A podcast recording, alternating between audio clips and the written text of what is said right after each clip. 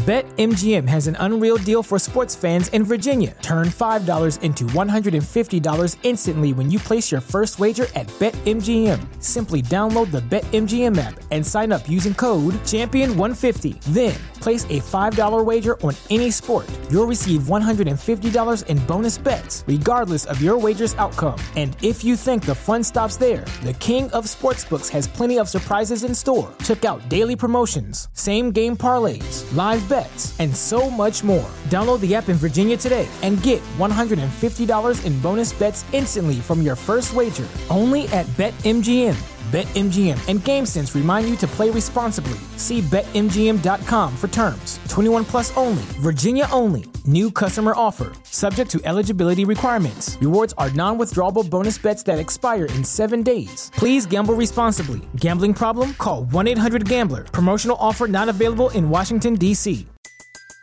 Everybody in your crew identifies as either Big Mac Burger, McNuggets, or McCrispy Sandwich but you're the filet fish sandwich all day. That crispy fish, that savory tartar sauce, that melty cheese, that pillowy bun. Yeah, you get it every time. And if you love the filet of fish, right now you can catch two of the classics you love for just $6. Limited time only. Price and participation may vary. Cannot be combined with any other offer. Single item at regular price. Ba da ba ba ba. Когда люди в борьбе за толерантность начинают травлю, они в этот момент ничем не лучше тех, э, собственно, кто пребывает в дремучести. Это настолько же ужасная история. Даже если ты сказал что-то не очень красивое, это вовсе не повод начинать травлю, потому что это ужасно, это очень больно.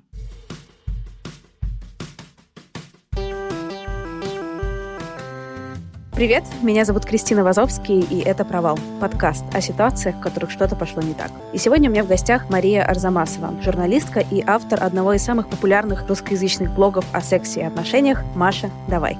Поехали! Маша, привет. Привет, Крис. Приятно, что позвала. Какой у тебя был главный провал 20-21 года so far? Просто 20 год, он был вообще какой-то странный. Все к чему-то привык, э, к образу жизни, он вдруг поломался. Были какие-то новые реалии. Когда в марте начался локдаун, я переехала жить э, к маме за город, потому что в городе я боялась, если меня закроют в квартире, я вообще как бы умру, а за городом хоть гулять можно. Я вот вспомнила, почему я съехала от мамы и перестала с ней жить вместе. Потому что как это, в 36 ты снова вернулся к маме, и месяца полтора-два мы прожили. Это, конечно, было нелегко. И в мае я, я сбежала. Вот. Но все равно было какое-то ощущение, что ты вернулся в детство, потому что я тут нашла друзей, мы гоняли на великах, э, были какие-то шалаши на дереве, мы лазили, какие-то приключения, велопоходы делали.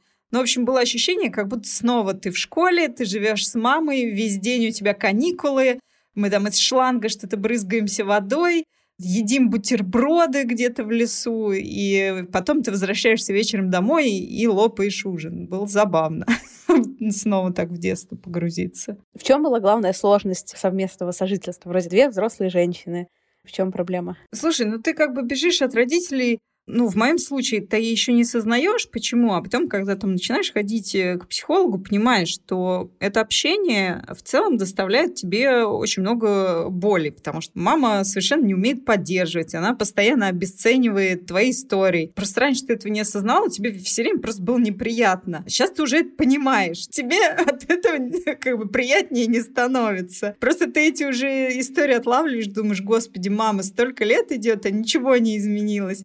И то же самое, вот ты гуляешь, и начинается про племянника рассказывать. У меня племянник, ему три с половиной года. И мама такая, вот, он даже не знает ни одного стиха. Я такая говорю, мам, вообще-то ему три с половиной года. Ну, если бы родители им занимались, он бы мог выучить стих. Я говорю, мам, он три языка иностранных знает, он говорит на трех языках. Тебе мало?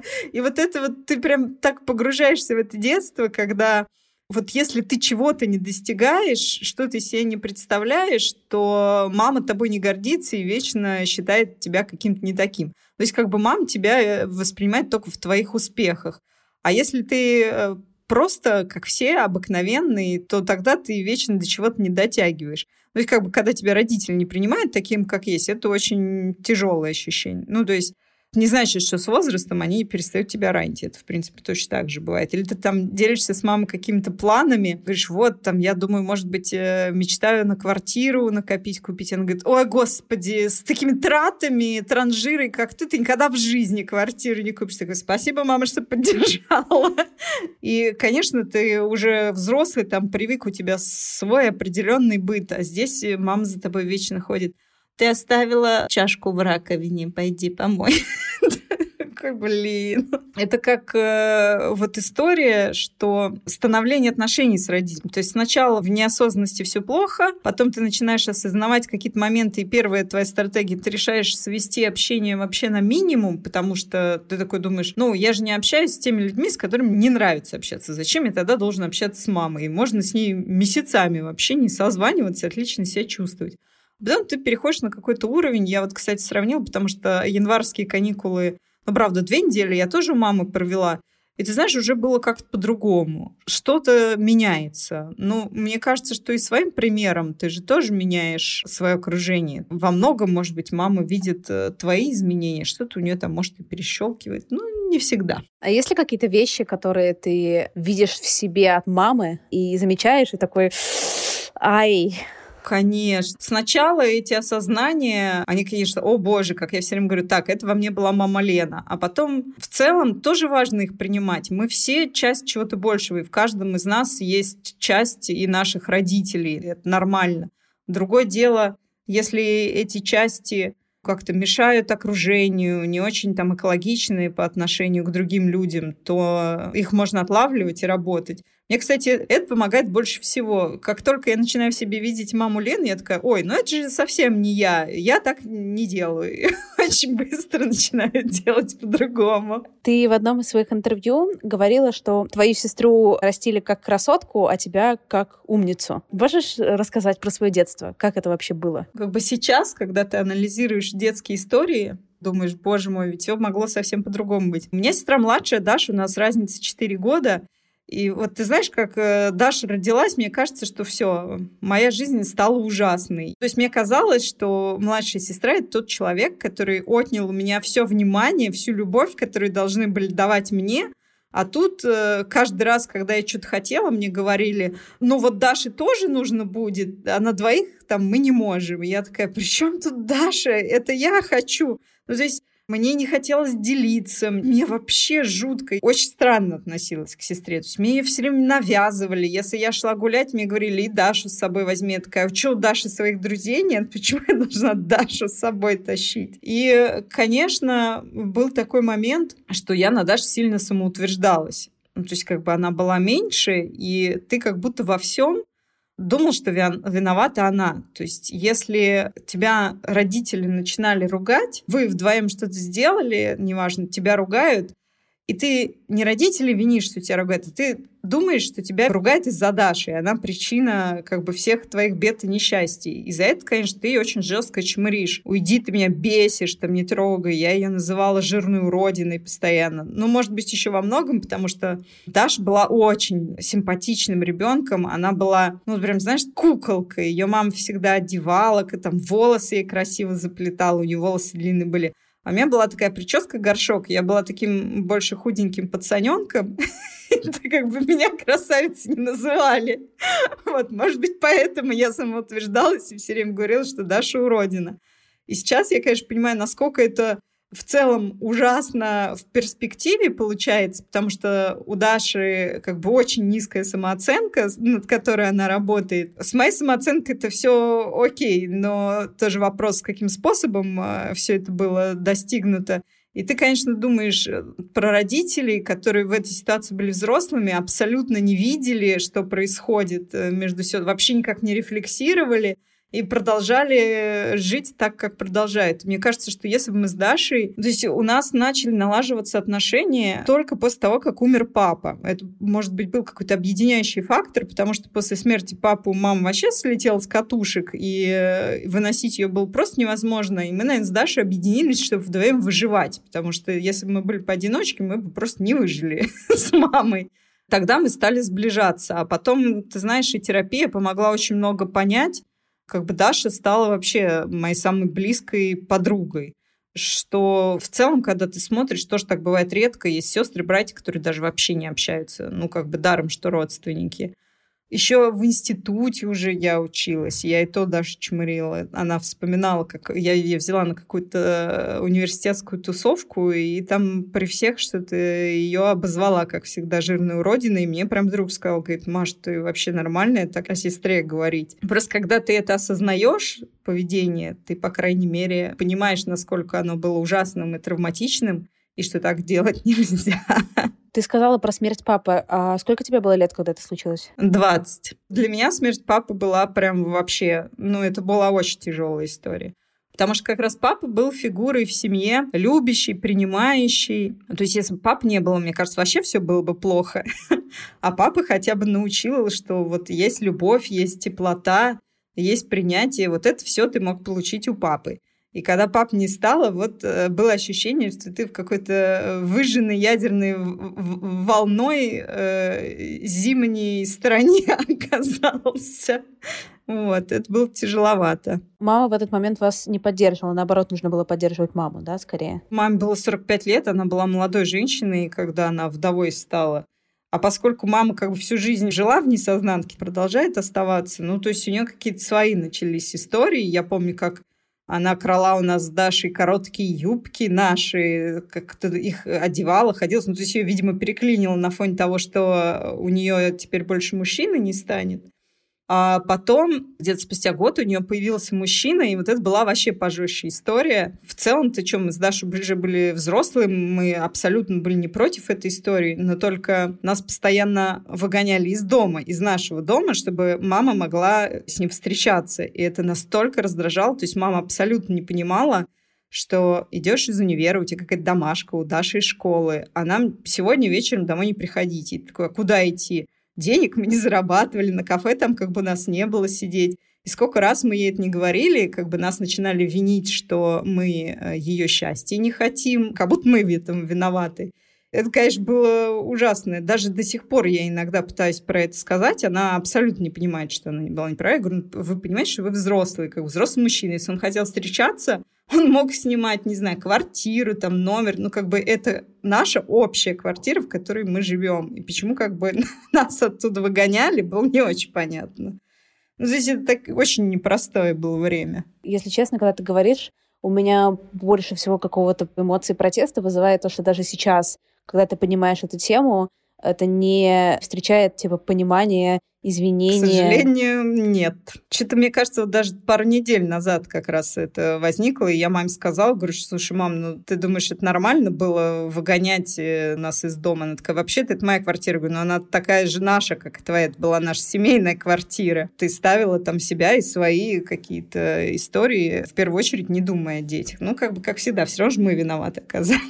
А ты помнишь, когда ты первый раз решила с мамой поговорить о ваших отношениях в целом? Что она тебя обидела чем-то? Или еще что-то, просто это обсудить? Мне кажется, это после психотерапии. Во-первых, психотерапия вдруг мне дала понять, что насколько вообще мамино поведение травматичное, и насколько оно влияет там на все сферы жизни, что кучу вещей просто я не могу делать в сфере того, что там так сформирован характер. Там, чего-то боюсь, потому что все время считаю, что я должна быть лучше всех, там, иначе меня не будут любить и не похвалят. То есть ты когда это начал понимать, тебе казалось, блин, сейчас я маме все это объясню, она поймет и больше так делать не будет. Но когда ты начинал объяснять, ты натыкался на такую стену непонимания, даже наоборот, в тебя в ответ начинали нападать, обвинять, абсолютно не хотели слышать, закрывались, и опять же, ну, как бы во всем виноват была ты. Ну, то есть ты что-то рассказываешь, а тебе ответ, а ты сама, а ты это, я говорю, слушай, если у тебя есть какие-то претензии ко мне, ты их можешь высказать, только можно сейчас послушать то, что говорю я. Ну, в общем, это было тяжело, потому что как бы, мама не слышала и не хотела слышать.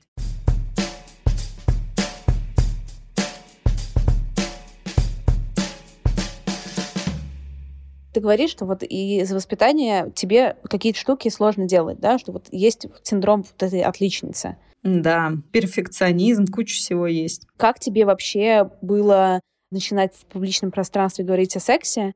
когда это, наверное, не то, что в представлении твоей мамы было чем-то таким, что вот я буду рассказывать всем своим друзьям и соседям, посмотрите, Маша вот этим занимается. Слушай, ну так это одна из форм бунта. Вообще мой способ борьбы с мамой, он фактически все время скатывался в бунт.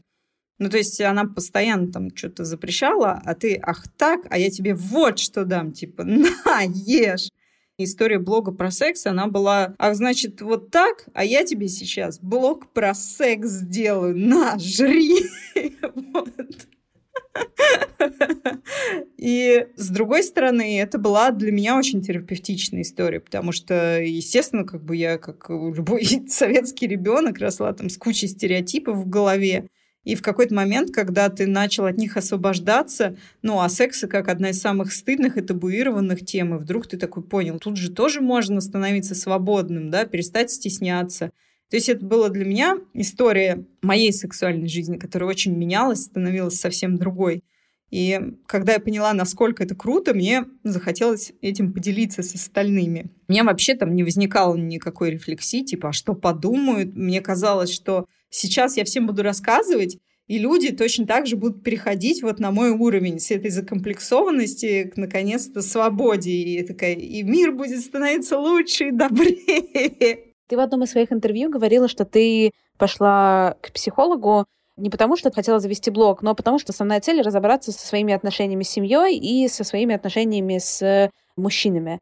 Можешь ли ты рассказать, когда туда пошла, какие у тебя были установки про отношения в целом, которые тебе не давали счастливо жить? Я как раз туда пошла после окончания очень длительных и абсолютно ужасно разрушающих отношений. Мне кажется, они в совокупности, может быть, лет на 7, типа 8 растянулись, но это была ужасная история. Собственно, я на последнем курсе начала встречаться с парнем, а у тебя же вот в голове там сидят представления, значит, что хорошая семья должна быть, он должен работать, квартира, машина, он же обеспечивать должен. И как бы с этой точки зрения типа, у чувака все было. Ты знаешь, это как раз вот отношения были. Сейчас ты, когда анализируешь, там так было много неумение разговаривать. Когда ты не проговариваешь, просто хлопаешь дверью, обижаешься и уходишь. И не можешь сказать там, что было не так, что ты чувствовал. Если разбирать мой комплекс брошенности, когда ребенок, которого мама не любила, он в целом э, все, что он ищет, это любовь. И он вечно, пожалуйста, любите меня, только возьмите на ручки, любите и не бросайте. Ты в отношениях так э, мужчин ищешь. И, то есть мне очень хотелось, чтобы меня любили, и э, в этом ты не видишь себя и свои желания. То есть ты делаешь все, что хочет этот человек, а про свои хотелки как бы забываешь. Ну, они как будто для тебя не важны. Это тоже очень плохо. Позволяешь отношения. Ну, то есть там были тоже такие моменты, которые я сейчас смотрела, очень неприятные, когда в какой-то тусовке вот с его друзьями что-то я сказала, и на меня так его друг напал, прям вот, ну, при всех стал унижать. Ты ждешь, что сейчас встанут на твою сторону, тебя защитят. А он стал на сторону друга. Это было так обидно. Я помню, как я вышла в другую комнату и там плакала. Ну, то есть э, какие-то ранящие истории. Ты знаешь, самое во всем этом было шикарное, что там мы встречались больше года, он пошел в армию. Я его ждала из армии, потому что он был военно обязан по двум паспортам и в Сербии, и в России. И он решил полгода как бы в Сербию отходить. Вот, я его ждала из армии. Потом он остался жить в Сербии, не знал, что делать тудым-сюдым. У нас были отношения на расстоянии. Потом он устроился работать э, в «Газпром» в Сербии. Там ниш есть, которым «Газпром» владеет. И э, вот эти отношения на расстоянии, которые тоже были очень непонятны. То есть вроде как он есть, а вроде его нет. Живет он в другой стране. И э, я помню, что я ему сказала, слушай, ну что-то я вообще не понимаю, чего я жду. Что тут сижу? Он такой, я ничего обещать не могу. Если бы я это тогда сразу поняла, когда тебе говорят, что я ничего обещать не могу, то хорошо бы все это заканчивать. А мы вроде как закончили, но, знаешь, не до конца. И потом он сказал все равно, скучаю, приезжай ко мне. В общем, я к нему прилетела, какие-то выходные были, и мы тогда решили, что я буду переезжать к нему жить. И то есть я вернулась в Москву уже с ощущением, что я поеду жить в другую страну. А потом произошло самое поразительное. В какой-то момент он перестал отвечать на мои, ну, там, смс и звонки. То есть я еще думала, ну, мало ли, там, день-два, потом ты знаешь, ты начинаешь переживать, что, что происходит с человеком. Ты звонишь, он трубки не берет, в общем. Я помню, что я написала ему письмо про то, что мы много лет провели вместе, и мне кажется, что такое расставание я просто не заслужила. То есть если ты испугался или там, ну, не захотел, это мне можно было просто честно сказать, а не исчезать. Это письмо осталось без ответа, и он просто пропал на полтора года из моей жизни. Вообще как бы исчез. Вот это был адок. Это было так тяжело пережить. Ты же постоянно крутил у себя в голове, почему он так сделал. Еще самое худшее, что я сделала не так, что он так сделал. Ну, то есть э, вот надо бы было мне тогда за помощью к психологу сходить, но, в общем, эти полтора года в какой-то жути, невозможности строить новые отношения, потому что ты вот все крутишь эти с надеждой, что они когда-то возродятся. И когда через полтора года, я помню, поехала сначала в Грецию, потом в Португалию, у меня начали появляться романы, пока курортные. Вот он как почуял, и он прям, я помню, в Португалии, когда я тусила с каким-то великолепным португальцем, он вдруг написал «Привет, как дела?» Знаешь, что самое поразительное? Ведь я же его простила. Я почему-то продолжила с ним общение, которое перешло в такой пистолярный жанр и созвоны по телефону. Мной просто пользовались. Мне сливали все беды и горести – потому что я выслушивала и поддерживала. Уж это то, что я, по крайней мере, умею делать. А в ответ мне опять полоскали мозг какой-то хуй финальной фразы я помню, что во всем этом стала история, когда я как раз поехала на Бали, и у меня был ретрит. Неделю с медитациями, со всем этим. И этот ретрит для меня, кстати, вот он, собственно, все изменил. Я на ретрите поняла, что нужна помощь специалиста. Я не могу сама справиться со всем, что происходит. То есть мне нужно обратиться к психологу. Я тогда приняла это решение. Просто после недели ретрита я отдыхала, там мы ездили на острова. Вот я была на Гиле Траванган. У меня был день рождения. Мой день рождения на Бали. Он мне звонит, поздравляет с днем рождения и говорит, слушай, ну я тебе, говорит, еще сказать новость должен, ты все равно узнаешь рано или поздно. В общем, я женюсь. От меня девушка залетела, поэтому я женюсь. И он мне говорит, мой день рождения. Я помню, что я тогда взяла телефон и со всей дури его шлепнула об стенку, просто кинула. И вот тогда я поняла, что вот это пора заканчивать эту хуйню. И э, я начала, собственно, с психологом все эти отношения разбирать, что это был адок это отношение ужасное, никогда нельзя терпеть такие отношения, ну, там, чтобы к тебе так твой партнер относился. Ну, то есть это вообще фантасмагорично. И вот это все разбирая, собственно, я поняла, как было много ошибок в отношениях, как э, важно помнить про себя и свои желания в отношениях, как важно проговаривать свои чувства. Ну, то есть, как бы ты знаешь, переосмысливаешь все то, что у тебя было раньше, и, конечно, следующие отношения, которые я завела, они кардинально отличались от всех предыдущих, которые у меня были. То есть это было что-то впервые, более-менее взрослое, осознанное, где с партнером можно было говорить, обсуждать, договариваться. Это было очень здорово и классно. У меня тоже было какое-то количество опыта не очень здоровых, не очень нормальных отношений. Для меня, знаешь, была довольно долго проблема, и даже после их прекращения у меня такое поднималось огромное чувство стыда и какое-то такое, знаешь, скорее претензии не только к человеку, а к самой себе, что я в них так долго оставалась, что я тратила так много времени на вот этот вот пиздец, на плохое к себе отношение. А как ты вообще это все переживала, как ты из этого выходила? Главное, что я поняла в терапии, что винить себя, более того, критиковать себя, обвинять, это самый худший способ. То есть в этом нужно искать плюсы. Наоборот, я себе говорила, слушай, какая ты молодец, что ты смогла это закончить, потому что это бы могло тянуться еще, ну, знаешь, с легкостью, еще десяточку лет, и ты бы также позволяла к себе относиться. Все, ничего бы не поменялось, было ровным счетом все то же самое. Ну, то есть и это такое большое было мое достижение, что я поняла, осознала, смогла все это закончить и начать э, что-то совсем другое. То есть я, наоборот, собой гордилась. Ты сказала уже вначале, тебе было очень важно, чтобы тебя любили. Но все-таки, мне кажется, вот только на этом 8 лет сложно придержаться. А что этот человек тебе давал такого, что это было настолько ценно, что это перекрывало? Да в том-то и дело, что ничего не давало. Знаешь, и любви-то там особо не было. Но это вот твои сломанные Ну, как с мамой, собственно, то же самое. Мама любить не умеет, э, одни предъявы, критик или еще что-то, но ты все равно за ней бегаешь в надежде, что мама когда-то тебя полюбит. Ты, собственно, такую же историю переносишь и на свои отношения с мужчинами, потому что, ну, повторяется история с мамой абсолютно. Вот, и вдруг, когда ты видишь, где, собственно, сломанное звено в цепочке, ты такой, так, нет, это мне не нравится, давайте думать, как можно по-другому что действительно партнер может давать тебе поддержку, может принимать тебя такой, какая ты есть, не ждать от тебя чего-то, каких там свершений, достижений.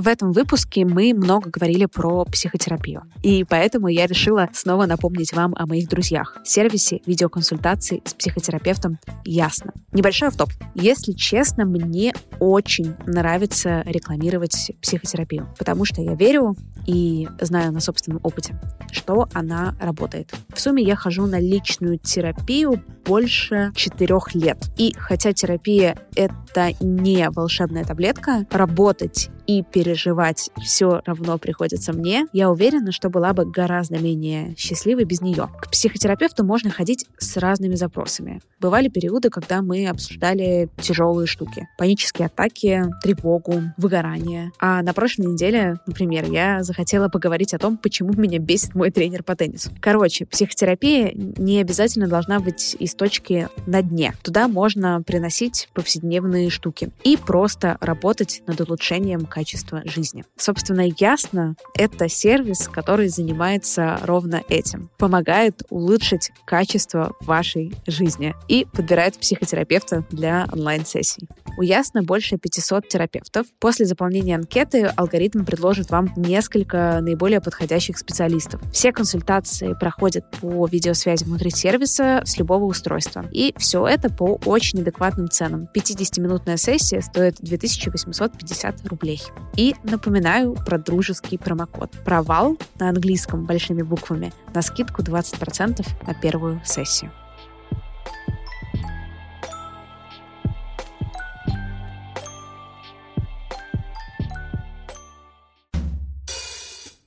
У тебя очень большая аудитория. Я помню, например, что ты там встречалась с молодым человеком, и ты про него тоже довольно активно рассказывала, потом вы расстались и так далее. А какие у тебя отношения с личной жизнью и публичностью, и как твоим партнерам потенциальным вообще с тем, что у тебя такая аудитория, такое влияние, такая известность? Я не знаю про потенциальных партнеров. Мне кажется, это все равно история договориться. Ну, то есть, если человек не хочет быть публичным, естественно, ты уважаешь его выбор, и ты не делаешь его частью там, своего блога.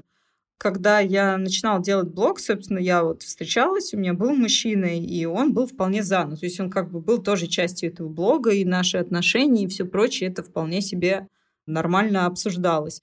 И, собственно, когда мы расстались, это тоже была такая история, как в какой-то момент мне казалось, что я запустила тренд в Инстаграме, честно говорить, о расставаниях, потому что до этого люди их скрывали, они думали, что это какой-то твой фейл, что если вы расстались с мужчиной, как будто ты виновата, и в этом нельзя признаваться. Там у меня подруга была, тоже крупный блогер, которая развелась с мужем, и год ее аудитория вообще об этом не знала ничего. Потом я честно рассказала, и вдруг все поняли, что можно честно об этом рассказывать. Я понимаю, что, с одной стороны, заводить отношения с публичным человеком — это довольно сложная история. Тут вопрос, насколько ты готов частично к этой публичности. Но мне кажется, всегда можно договориться, если вы умеете договариваться. Если человек не захочет никак там присутствовать, ну, это окей. Для тебя важно, чтобы твой партнер читал твой блог, как-то вовлекался, интересовался именно твоей работой? Не столько важно читал, мне, конечно, важно, чтобы он э, разделял со мной мои ценности определенно. Мне кажется, иначе нам сложно будет построить какие-то отношения. Ну а так, конечно, ты знаешь, поддержка, я вот в свое время поняла, что, собственно, с поддержкой ты там можешь свернуть горы. Потому что я, когда и запускала блог, меня молодой человек очень сильно поддержал. Он прям давай, это очень классная тема, у тебя так классно получается писать, то есть это важно. Он меня поддерживал, и я это делала, чувствуя как бы его поддержку. Может быть, поэтому это получилось так круто. Всем нам хочется, чтобы нас поддерживали, неважно, там в работе, в каких-то там историях, Поэтому, конечно, если партнер делает э, вид, что вообще твоя работа ему никак не интересна, ну, наверное, это не очень. Хотя, с другой стороны, опять же, нельзя сваливать на одного человека абсолютно все обязательства. И по поддержке, и по жилетке, и по принятию. Ну, он просто один все не вытянет. Хорошо, если у тебя есть разные люди в окружении, которые каждый может ту или иную функцию выполнять. Но, с другой стороны, в обществе принято, чтобы на одного человека это было все возведено. А если один не справляется, значит, что-то не так. Тоже важно рефлексировать. Слушай, нельзя уметь все. Мы не идеальны. Там у нас у всех есть свои какие-то истории, и тоже важно их уважать. Но в конце концов, знаешь, ну, если ты экстраверт, любишь большие тусовки, а вот твой партнер он не очень, ему нравится больше, там, не знаю, дома. Ну, что его все время тащить с собой на тусовки? Ну, я как-то поняла, что можно отлично и одной ходить, веселиться, а у вас вдвоем какие-то ваши истории. Не везде надо обязательно вместе, вот что быть. Я бы хотела поговорить с тобой еще об одной теме, которая не связана с отношениями. Это относительно недавняя история про волну хейта, которая на тебя обрушилась из-за твоих сторис про поездку в Южный Судан. Можешь про это чуть рассказать? Ты знаешь, это как, с одной стороны, фантасмагоричная история, а с другой она, конечно, очень хорошо отражает нашу сегодняшнюю действительность.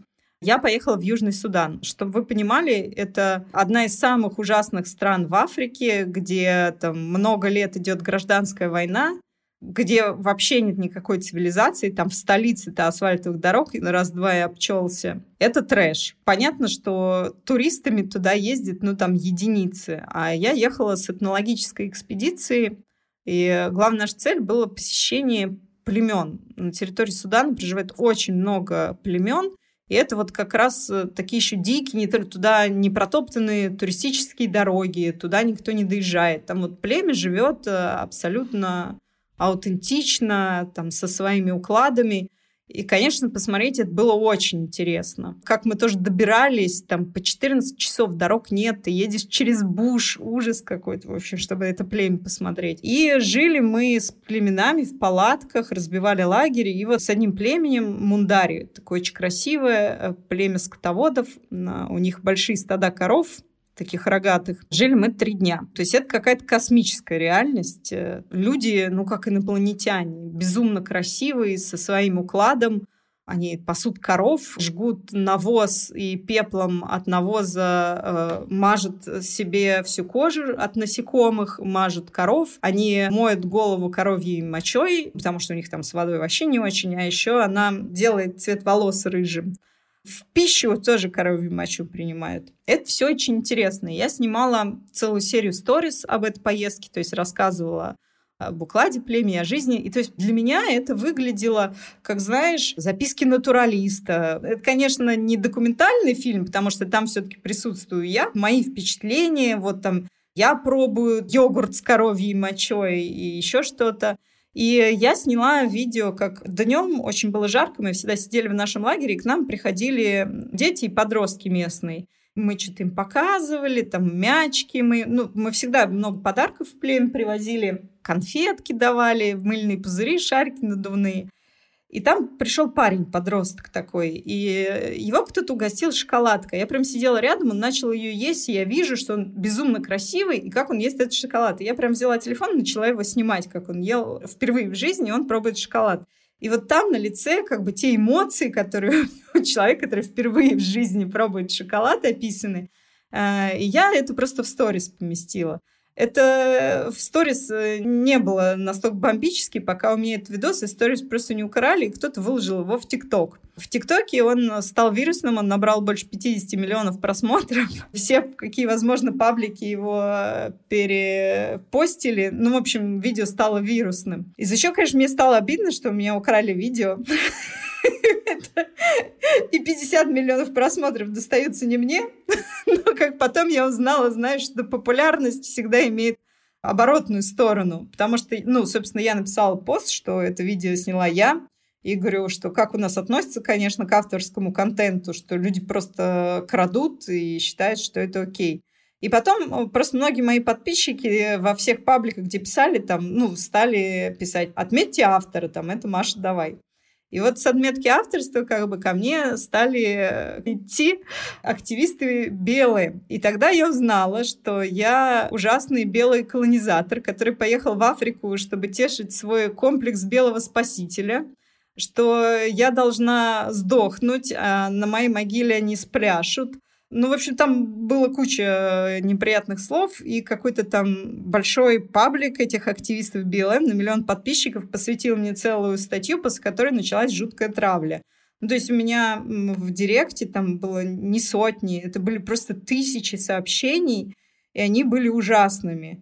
Ну, то есть я никогда не думала, что люди, которые вообще ничего о тебе не знают, абсолютно ничего не знают про твою поездку, они увидели там только это видео, по нему, значит, решили тебя судить что я устроила человеческий зоопарк, что я кормила детей конфетами, как обезьян в зоопарке, что, ну, в общем, там мне желали смерти. Причем это были не просто какие-то сообщения, а это было вот прям здоровые абзацы, где мне писали «ты мне отвратительно», что я хочу, чтобы ты сдохла, вся твоя деятельность ужасна. Ну, в общем, там были какие-то кошмарные слова. Я даже никогда не думала, что это настолько может быть больно. Ну, то есть, как публичный человек, я по-любому там с хейтом сталкиваюсь постоянно. Ну, там тебе раз в день кто-нибудь напишет. Жирная уродина, которая... Э, кто с такой трахаться будет? Но ты как-то это уже воспринимаешь, типа, ок, но ты не ожидаешь, что это может быть так массово, так много ненависти, и причем ты такой думаешь, ну, я человек, который в целом ведет блог про толерантность, осознанность. Ну, то есть, мне кажется, я последний человек на Земле, которого можно обвинить в расизме.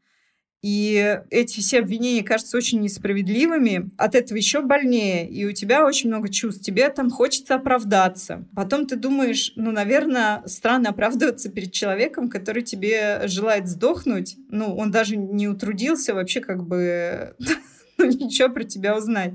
Единственное, с кем я вступила в переписку, это был, собственно, паблик, который посвятил мне пост. А они через Google Translate прогнали мой пост, и это тоже было смешно. Там был пост про то, что женщины в племенах покупаются за коров. И меня все спрашивали, что вот, э, ну, белые женщины, наверное, такая экзотика, стоит очень много коров. И я писала, что на самом деле там белые женщины никому не нужны, потому что они не умеют работать. Это мы думаем, что за нас дадут 150 э, коров, а так за тебя, дай бог, еще десяточек, там ты стоишь. Ну, то есть э, смысл поста был такой. А они решили, ну, как бы прогнав через Google Translate, что я возношу белых женщин, и что вот за меня бы там дали 150 коров, они мне писали, ты такая уродина, что никто за тебя 150 коров не даст. Я им говорю, понимаете, ребят, вы прогнали текст через Google Translate, построили на этом свой пост, говорю, и все, что вы как бы начали, это травля. Ну, то есть мне пишут посты с пожеланием сдохнуть. А там на том конце мне кидают мою фото, я делала много очень красивых художественных фото, там как бы дети среди коров. Они голенькие, потому что в племени все ходят голыми, а мне такие, ты считаешь нормальным фотографировать так детей? Я говорю, ну, это же их уклад жизни, мне кажется, было бы ненормально, если бы я их попросила одеться для фото. А если бы твоего ребенка так сфотографировали, ты знаешь, как зовут этого ребенка? Ты спросила разрешение его родителей? Ну, то есть они мыслят очень прогрессивными представлениями. Во-первых, как бы нагота для племени абсолютно нормально, в отличие там, от нашего общества. То есть это для них не травматичный опыт, если их кто-то увидит голыми. Во-вторых, естественно, никто не приезжает в племя просто так, учитывая то, что все племя, там очень много оружия, там калашниковые пулеметы с пулеметными лентами. То есть, знаешь, ты там ничего не будешь делать, э, что им не нравится. Это вопрос договоренности с вождем. То есть э, вы объясняете вождю, зачем вы приехали, что мы там блогеры, журналисты, ученые, которые вот изучают жизнь, что мы будем здесь снимать фото, записывать видео. И в целом все племя, ну то есть мы платим деньги за то, что мы с ним живем, и немалые. Это люди думают, что мы долларом откупаемся. А так, на самом деле, там очень нормальная история. Там, мы когда просили их какую-то организовать, они борьбой занимаются в племени, у них рестлинг. Мы говорим, а можете вот соревнование сделать? Они такие, 500 долларов? Ну, не вопрос, как бы там цена везде ок.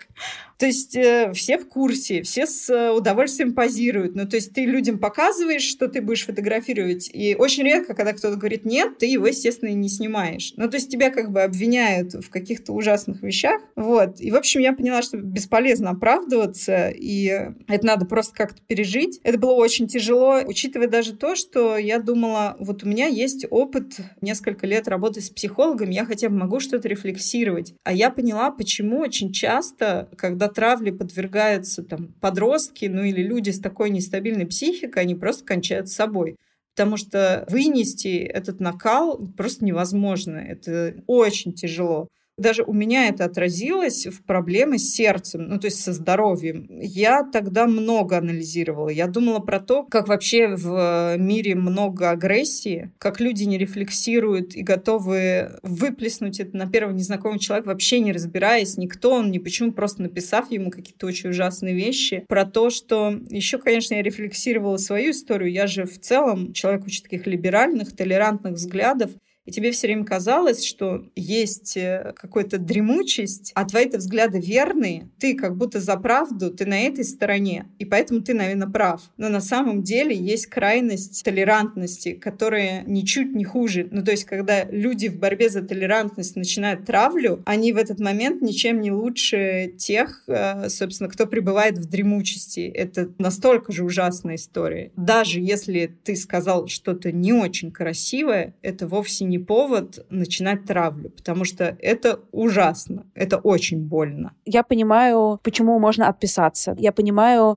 почему можно написать и корректно аргументированно сказать. Ну, потому что вопрос этой новой этики, да, насколько это было уместно или неуместно делать, это интересный вопрос под обсуждение. Подумать, да, вот здесь, и здесь, и здесь, и здесь, да. Мне кажется, это могла быть какая-то интересная дискуссия.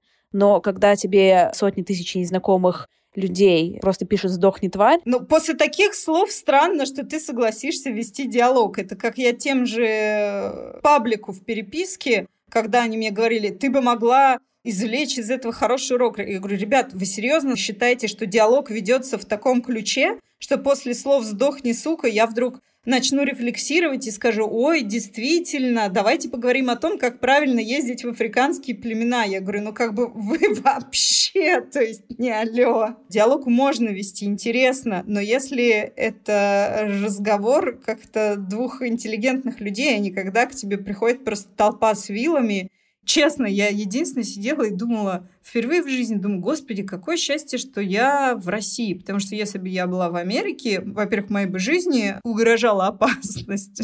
Они вполне могли с пистолетом к моему дому прийти. А во-вторых, ну, как бы в репутационном плане вообще бы никто не разбирался. То есть я бы уже была закопана куда-то там под плинтус. Потому что все истории, которые касаются черных, мне кажется, никто даже не копает, что, кто имел в виду. Там все сразу капут тебе. Если честно, мне всегда странно довольно об этом разговаривать, потому что я довольно много лет живу в Лондоне, почти 4 года, и я, когда переехала, я делала очень много жестких этических ошибок в коммуникации и так далее. И сейчас я до сих пор делаю ошибки, но я стала ко всем этим темам очень чувствительна, к интонации, да, к темам о том, как и что.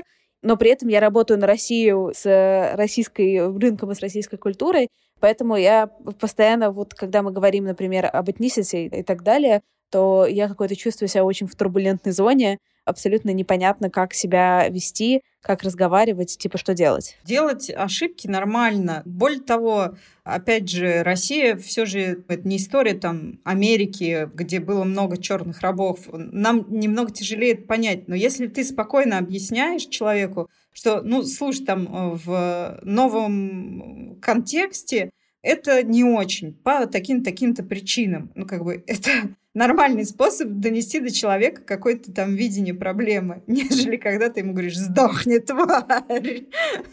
Белый отвратный колонизатор!» Мне кажется, что это неприемлемо в любом контексте, если честно. Невозможность вести нормальное дело. Она же не только в контексте расизма. Очень часто даже те самые фем-паблики. Ты иногда смотришь, Думаешь, ну можно же как-то по-хорошему разговаривать, а не все, кто не с нами, те против нас. Но это такие крайности, которые не совсем приятны. То же самое в политической установке дня, вот со всеми этими митингами. Если ты не с нами, то ты против нас, значит, ты враг. люди как будто не выносят уроки. У нас две революции случилось, и все как будто забыли вообще, каково это было. Если ты не с нами, то ты против нас. Сколько было репрессий, сколько было лагерей. Ну, это же ужасно. Ну, в общем, это все говорит о том, что в целых в людях мало думают. Все что-то на этих инстинктах бегут, кричат, готовы на вилы сажать. Ну и, конечно, самое очень грустное понимание, что как много агрессии, что ее так много, и люди абсолютно не умеют контролировать, рефлексировать что зажги только искру, и вот правда реально готовы и сажать на вилы тех, кто как-то с тобой не согласен. Вообще по любому вопросу. 30 секунд дружеской нерекламы. У меня есть мой друг и коллега Гриша Пророков. И Гриша делает классные подкасты. И про один из них я очень хочу, чтобы Гриша рассказал вам сам. Послушайте Гришу и подкаст. Привет, это Гриша Пророков, и это Mumblecore подкаст Brits and Chips, где группа друзей обсуждает все на свете. Мебель, динозавров, отношения с родителями, еще иногда фильмы, сериалы или наши любимые альбомы. Мы делаем это уже 6 лет. За короткий отрывок трудно объяснить, что у нас за подкаст, так что просто послушайте, и он вам понравится.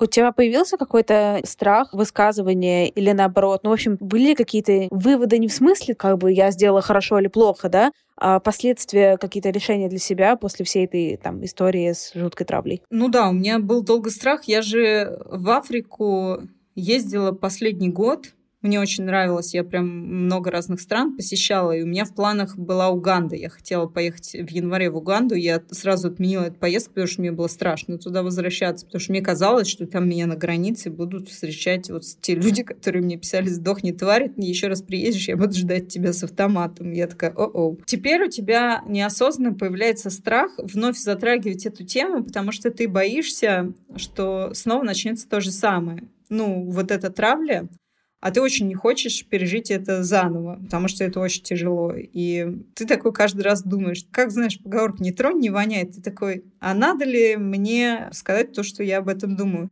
Я, кстати, в какой-то момент, там, через неделю после всего этого, я думала написать большой пост про мои переживания и как это все э, на мне отразилось. А потом я поняла, что я не выдержу. Ну, то есть наряду с теми людьми, которые там меня поддержат, будут те, и, ну, они всегда есть, которые будут писать, что я виновата. Там же было куча русских, которые мне писали, что я белый колонизатор и отвратный расист. И я не готова это снова все вынести, поэтому я ничего не написала. А как ты вообще восстанавливалась? Ты удалилась полностью, типа, там, ты ушла из Инстаграма, да, на какое-то время, взяла перерыв небольшой? Ты знаешь, это как бы в перспективе. То есть я сделала перерыв, понятно, как бы я обсудила это с психологом, а потом был декабрь такой сложный месяц, и ты что-то погрузился в работу, и как раз вот к Новому году я вдруг поняла, что у меня какое-то такое опустошение, мне казалось, что я разочаровалась во многом в том, во что я верила. Ну, то есть я поняла, что есть нюансы.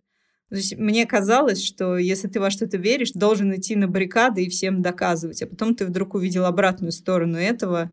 И вот это какое-то разочарование, его тоже важно было пережить. И я устроила себе, я просто вот в январе, больше двух недель, я полностью ушла из Инстаграма, я уехала в деревню вот как раз к маме, и я здесь очень много гуляла по лесу, наблюдала за птицами, слушала книжки, просто как бы восстанавливалась физически, психологически, потому что нужно было сделать э, паузу, потому что мне даже, говорю, у меня с сердцем проблемы начались. Я, если честно, тебе жутко сочувствую, потому что, казалось бы, знаешь, можно сказать, ну что, ну пишут тебе какие-то идиоты, да, ну не реагируй. Но я понимаю, что это совсем не так работает, и что это просто, когда тебе желают смерти хоть даже один человек, а когда их какое-то невероятное количество, и это, конечно, абсолютно, мне кажется, немножко мозг, и все сходит с ума. О, да. По крайней мере, ты понимаешь, как я вспоминала, что очень часто ты же тоже осуждаешь ну, какие-то публичные высказывания людей, кто-то что-то высказался, там неважно, Акиншина про феминисток, не знаю, та же Тодоренко про насилие. И ты сидишь такой, и ты их осуждаешь. Отличается только тем, что ты им не пишешь в личку вот все то, что там остальные пишут. Ну, в общем, конечно, я поняла, что как себя вести в таких ситуациях, что можно действительно много сострадания найти к людям, которые подвергаются публичной травле, даже если они сказали что-то действительно, что было не очень, это все равно не повод их травить.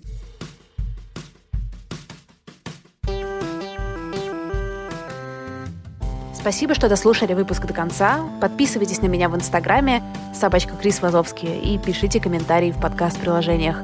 Я буду рада вашей обратной связи. До встречи на следующей неделе. Пока-пока.